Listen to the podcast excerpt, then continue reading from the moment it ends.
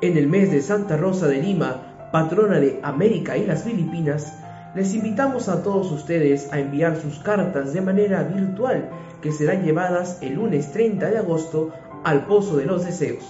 Y aquí te contaremos cómo puedes participar desde casa. Yo soy Adil Candela. Y yo soy Yajaira Palacios. Y sean bienvenidos al microprograma Avisos parroquiales en tiempo de pandemia. Este 30 de agosto se celebra en todo el Perú la festividad de Santa Rosa de Lima, fecha que solicita congregar a miles de personas en su santuario.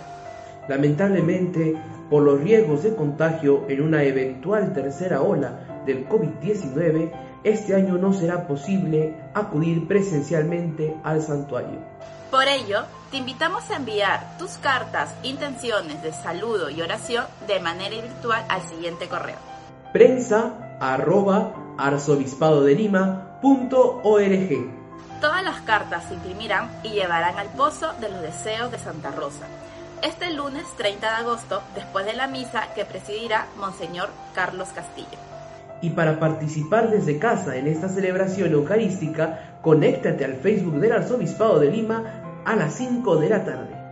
Y Yadir, ¿hasta cuándo tenemos plazo para enviar nuestras cartas? Muy buena pregunta, Yajaira. Solo tenemos hasta este sábado 28 al mediodía para enviar nuestras cartas. Así es, Yadir. Preparémonos entonces para vivir la festividad de Santa Rosa desde nuestros hogares, aislados socialmente pero unidos espiritualmente.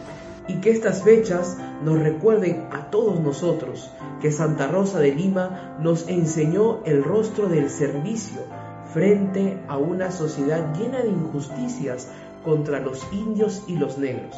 Y así, como Santa Rosa, seamos imitadores de sus gestos solidarios de acompañamiento e identificación con los Cristos azotados del Perú. Y estos fueron todos los avisos parroquiales de esta semana. Nos vemos en otra oportunidad. ¡Chao!